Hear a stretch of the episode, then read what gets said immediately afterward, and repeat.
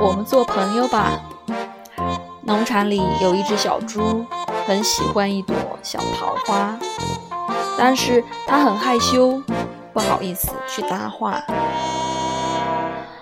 过了很久很久很久很久很久很久，午餐肉终于鼓起勇气，对边上的黄桃罐头说：“我们做朋友吧。”哈哈，原来是午餐肉和黄头罐头做朋友啊！